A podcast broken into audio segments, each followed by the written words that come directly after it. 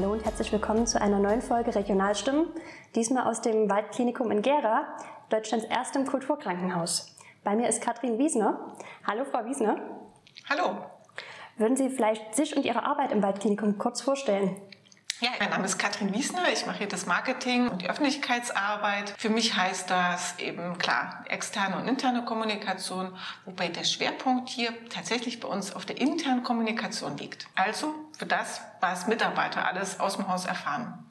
Können Sie uns vielleicht noch kurz was zum Krankenhaus erzählen? Also wie viele Mitarbeiter haben Sie und wie viele Abteilungen und was für Abteilungen? Ja, wir haben 2100 Mitarbeiter, sind hier der größte Arbeitgeber eigentlich in der Region. Es ist ein Krankenhaus, das getragen ist von einem gemeinnützigen Stiftungsunternehmen, der Stiftung SRH. Es sitzt in Heidelberg. Unser Krankenhaus umfasst knapp 1000 Betten. Betrieben wird es von 40 Fachabteilungen und Zentren. Genau, also ist wirklich, denke ich mal, eine wichtige Anlaufstelle hier in der Region. Ja, vor allen Dingen breit gefächert von den Arbeitsbereichen her. Ne? Und jetzt habe ich es ja schon angedeutet, Sie sind Deutschlands erstes Kulturkrankenhaus. Was kann man sich darunter vorstellen? Das Kulturkrankenhaus ist eigentlich eine Idee, die mit dem Neubau unseres ähm, Klinikums umgesetzt wurde. Sie müssen sich vorstellen, unser Krankenhaus war ursprünglich verteilt auf über 20 Standorte. Das hat damit zu tun, dass wir eine hundertjährige Geschichte haben und so wurde immer irgendwie wieder was neu gebaut, wenn sich eine neue Abteilung etabliert hat. Und so ist das Krankenhaus ziemlich wild gewachsen. Es gab Objekte in der Innenstadt, wir liegen ja ein bisschen am Rand und auch hier draußen. Am Ende wurde gesagt, so kann man wirtschaftlich kein Krankenhaus betreiben. Und der neue Träger hat eigentlich den Umbau und die Generalsanierung vorangetrieben. 2013 haben wir eröffnet und dabei war die Idee, wie richtet man das Krankenhaus aus? Was gibt man ihm für ein Konzept? Da war eben das Kulturkrankenhaus äh, ein Vorschlag, der sich in der ganzen Architektur widerspiegelt. Das war am Anfang auch nicht ganz unumstritten, weil das muss man erstmal allen Mitarbeitern beibringen, dass bei uns zum Beispiel die Ebenen eben heißen Karl Zeiss oder Friedrich Schiller oder Elisabeth von Thüringen aber es hat sich dann insofern bewährt, dass wir uns eben doch deutlich abheben von einem Krankenhaus, das so eine reine Hightech-Medizin-Maschinerie darstellt. Äh, die Idee ist ja, dass sich der Patient, aber auch der Mitarbeiter einfach wohlfühlt, dass es äh, fast so ein bisschen, ja, einen Hotelcharakter hat, zumindest in diesem Eingangsbereich, dass wir einfach davon ausgehen, dass Kunst und Kultur eine angenehme Atmosphäre bilden und dass diese Idee sich zum einen widerspiegelt in der Architektur, aber auch durchzieht bis zur Unternehmenskultur. Sehr schön. Sie haben es gerade schon gesagt, das soll positive Einflüsse auf die Mitarbeiter, aber natürlich auch auf die Patienten haben. Haben Sie da schon mal Rückmeldungen bekommen, dass es Patienten schneller geholfen hat, wieder gesund zu werden? Oder wollen Sie vielleicht sogar umso länger bei Ihnen im Krankenhaus bleiben? Naja, ähm, sagen wir es so, es gibt ja so eine heilende Krankenhausarchitektur, da gibt es sicherlich Studien dazu und fest steht, dass es eine Wechselwirkung gibt zwischen deiner Umgebung und auch deinem eigenen Wohlbefinden.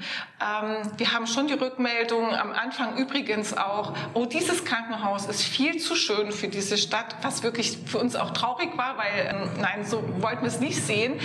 Aber es ist schon auffällig, dass es eine besondere Atmosphäre darstellt.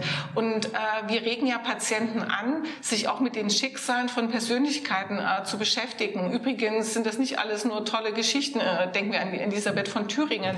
Das ist auch ein bisschen was Tröstendes, ne? dass es schon durch die ganze Zeit vor uns auch besondere Schicksale gab, mit denen man sich auch mal beschäftigen kann.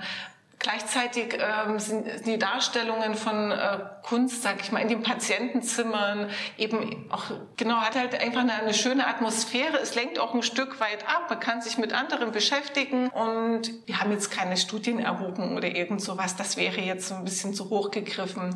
Aber wir denken auf jeden Fall, dass es zum Genesungsprozess beiträgt, in welchem Ambiente du dich befindest. Ja, das klingt auf jeden Fall logisch. Und Sie haben auch viele regionale Künstler in Ihren Zimmern ausgestellt bzw. Ja, präsentiert. Welche Rolle spielt denn der regionale Bezug für das Krankenhaus?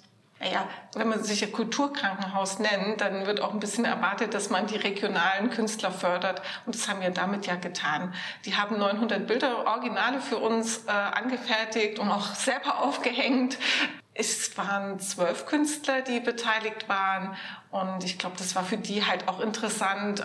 Sie haben sich ja mit dem Thema hier äh, auseinandergesetzt und Patienten können natürlich auch denken, oh, wer hat das jetzt hier eigentlich gemalt und können auch so auf die Art äh, regionale Künstler entdecken. Ja, auf jeden Fall. Vor allen Dingen eine große Chance für neue und vielleicht auch noch unentdeckte Künstler, sich zu präsentieren und ihre Arbeiten zu zeigen. Jetzt liegt das Klinikum ja relativ am Rand von Gera, Sie haben es schon angesprochen, nicht mehr in der Innenstadt, ja, fast schon ein bisschen ländlich im Wald. Wo sehen Sie denn den Vorteil dieser Lage? Die Lage haben ja nicht wir entschieden, sondern äh, die Erbauer des Krankenhauses, und das ist nun über 100 Jahre her, die haben sich damals sehr bewusst äh, in der Stadt Gera dafür entschieden, das hier am Wald zu errichten, den Grundstein zu legen. Und hat die Rolle gespielt, die Natur, die frische Luft. Damals war Gera eine Industriestadt mit qualmenden äh, Schloten. Also da war es einfach ungesund, mitten in der Stadt Kranke zu heilen. Außerdem haben wir so ja, Anekdoten gefunden, wo dann eben eben die Angehörigen die Gärchenfettbämmen und das Bier und so weiter zum Fenster reingereicht haben. Das hat den damaligen ärztlichen Direktor ziemlich gestört und äh, er war einer auch der Verfechter, das hier am Stadtrand zu bauen. Da gab es auch viele Diskussionen drum. Also ist ja alles auch in den alten Zeitungen äh, zu finden. Und äh, gewonnen haben denn die, die hier tatsächlich das völlig neu und im Grün und in der frischen Luft quasi errichtet haben. Die Idee haben wir gerne aufgegriffen. Bis heute haben wir den Wald in unserem Namen. Das ist ja das SRH Waldklinikum. Äh, und es spiegelt sich eigentlich auch in unserem Neubau wieder. Das sind Materialien verwendet, die eben an die Natur erinnern. Sie finden viele Brauntöne ne, oder eben so ein Naturstein und so, dass man einfach immer das Gefühl hat, ich bin halt auch im Wald. Nicht zu vergessen, wir haben große Fenster.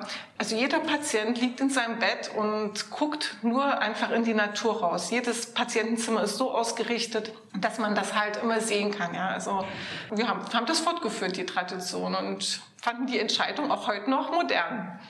Auf jeden Fall, gerade jetzt in den schnelllebigen Zeiten ist es vielleicht auch so ein kleiner Punkt der Entschleunigung. Genau. Arbeiten Sie viel mit regionalen Netzwerken zusammen? Naja, ja, ähm, wo sich das auf jeden Fall anbietet, äh, natürlich so in diesem ganzen sozialen und Gesundheitssektor. Das geht vom sozialpsychiatrischen Dienst, das geht über die seelische Gesundheit, über Initiativen zur häuslichen Gewalt. Da verbinden wir uns enge Zusammenarbeiten. Wir arbeiten natürlich auch äh, mit unseren Selbsthilfegruppen eng zusammen. Wir sind ein Selbsthilfegruppenfreundliches Krankenhaus. Die haben hier halt immer die Möglichkeit, sich zu präsentieren. Wir fertigen für die Flyer an, die sich jeder Patient mitnehmen kann und bieten eben auch Räumlichkeiten an. Aktuell arbeiten wir eng mit dem Krisenstab der Stadt Gera zusammen, wenn es natürlich um das Thema Corona geht. Sie haben schon angedeutet, dass hinter dem Waldklinikum die SAH Holding steckt, die unter anderem in Gera ja auch die Hochschule für Gesundheit betreibt. Ist das ja die Möglichkeit des Krankenhauses, neue Fachkräfte früh zu binden oder gibt es da gar nicht so große Berührungspunkte? Die Berührungspunkte sind vielleicht anders, als Sie das jetzt denken.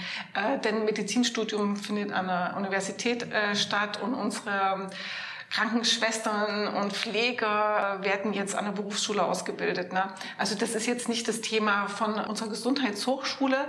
Aber wir arbeiten trotzdem eng zusammen, wenn es zum Beispiel geht um Medizinpädagogen oder um die Ausbildung unserer Praxisanleiter, die also das Wissen weitergeben an unsere Azubis. Hier gibt es schon Berührungspunkte und da nutzen wir auch die Zusammenarbeit. Wir hatten bis zu Corona auch eine gemeinsame Veranstaltungsreihe, wo wir eben gemeinsame Themen präsentiert haben. Eine enge Zusammenarbeit gibt es zum Beispiel auch beim Thema Adipositas, wo eben Psychologen aus der Hochschule mit den Ärzten von unserem Haus auch sich ergänzen. Aber es ist jetzt nicht so, dass wir unsere ganzen Auszubildenden über die Hochschule gewinnen. Das ist einfach ein anderes Feld. Aber wie gesagt, trotzdem halten wir hier gemeinsam die Flagge von SAH in Gera hoch. Sehr schön. Sie haben es ja gerade schon ein bisschen angesprochen.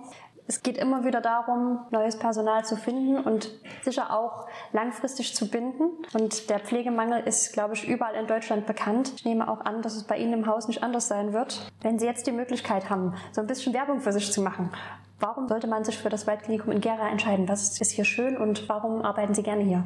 Das Waldklinikum ist eigentlich ein super Anlaufstelle für alle, die sich entwickeln wollen, die vorankommen wollen, die Karriere machen wollen. Das hat mit unserer Größe vor allem zu tun. Ne? Wir haben also ein breites äh, Feld von Angeboten, so kann man eigentlich auch viel für sich finden.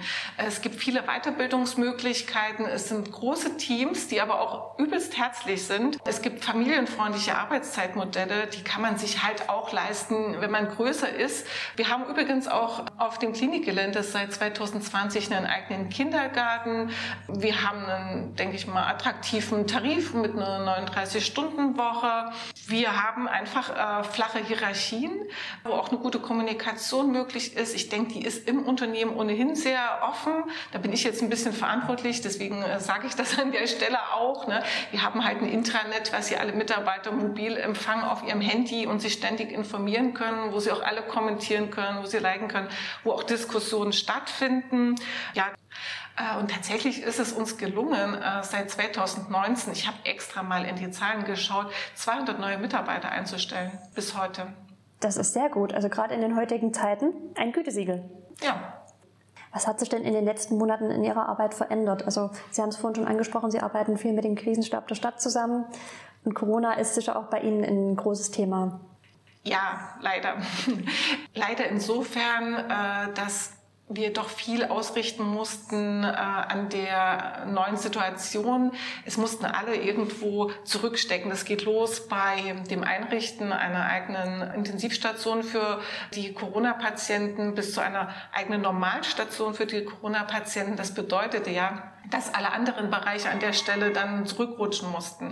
Das bringt Abläufe natürlich auch ein Stück weit äh, durcheinander. Äh, wir mussten vieles völlig neu strukturieren und zum Glück hatten wir tolle Mitarbeiter, die da mitziehen und auch Verständnis haben, auch wenn es jetzt nach zwei Jahren langsam wirklich äh, auch an den Nerven zerrt, äh, muss man jetzt auch mal sagen. Wir haben unser OP-Programm drastisch eindampfen müssen. Da heißt es natürlich auch bei Patienten um Verständnis zu werben, weil es ist leicht gesagt, nicht dringliche Operationen werden verschoben. In der Praxis ist kaum eine äh, OP nach einer gewissen Zeit nicht mehr dringlich. Die werden alle irgendwann äh, zu einem Fall, wo du sagst, jetzt möchte ich aber operiert werden. Der klassische Fall wäre ja vielleicht eine Knieprothese, aber ehe sich ein Patient für eine OP entscheidet, hat er ja schon sehr starke Schmerzen. Und wenn sich das jetzt immer und immer wieder verschiebt, wird es echt auch äh, zur Belastungsprobe. Genauso ist das natürlich bei den Ärzten. Also kein Arzt möchte jetzt irgendwie sagen, ich operiere nicht mehr. Ja, das ist ja auch sein Wunsch. Eigentlich dazu ist er da, dem Patienten das anzugedeihen zu lassen, die Versorgung, die notwendig ist und die er als notwendig erachtet. Insofern ist es äh, schon eine anstrengende Zeit. Andererseits kann man auch sagen, dass ähm, sie deutlich wie nie gemacht hat, wie dringend eben die Zusammenarbeit ist zwischen den Teams, auch fachübergreifend. Na, und ja, so sind wir irgendwie durch die inzwischen zwei Jahre gekommen. An der Stelle möchte ich mich schon mal bedanken für Ihre Arbeit, gerade was eben diese Anstrengungen, diese ja, außergewöhnlichen Entscheidungen in den letzten Monaten anging, weil ich glaube, ähm, es war eine sehr, sehr wichtige Arbeit, die eben dringend geleistet werden musste und die von allen sehr, sehr viel Flexibilität abverlangt hat. Ganz zum Schluss würde ich Sie gerne noch fragen, welche Wünsche haben Sie denn für die Entwicklung des Klinikums? Ja, also wir wünschen uns, dass wir ähm, zum einen so schnell wie möglich wieder in eine gewisse Normalität zurückkommen, die eben tatsächlich auch nicht nur heißt, wir haben das normale Programm, sondern auch für die Leute, für die Mitarbeiter einfach wieder mal so eine Erleichterung ist. So dieses, wir wissen nicht so wirklich, wie es in den nächsten Wochen weitergeht, sondern einfach wieder es ist alles klar, wir können planen, wir sind sicher, wir wissen, wie die Abläufe auch weiterhin sein werden. Wir werden wieder unser Betriebsfest machen, wir werden uns wieder bei Sportveranstaltungen treffen. Wir hatten ein Bowling-Event. Wir wollen auch einfach mal wieder zusammen sein und da auch irgendwie lachen und auch einfach mal äh, Spaß haben und dass Kollegen untereinander sich völlig mal treffen können. Das würden wir uns alle hier auch wünschen. Für das Unternehmen selbst wollen wir uns natürlich wünschen, dass wir einfach, wir, wir bleiben der, der Versorger für die Leute hier. Wir können so viel wie möglich helfen. Wir versuchen natürlich auch immer neue Methoden einzuführen. Wir haben ein Studienzentrum, das immer voranschreitet, auch um neue Medikamente zum Beispiel zu eröffnen für die äh, Patienten. Also sagen wir es mal so, dass es einfach ein gesundes Krankenhaus bleibt. Vielen Dank. Und wir wünschen Ihnen natürlich alles Gute für die Arbeit, die Sie weiterhin hier machen werden und natürlich auch für die ganzen Wünsche, die Sie gerade geäußert haben. Ganz besonders natürlich, dass alles wieder normal wird. Dankeschön. Vielen Dank.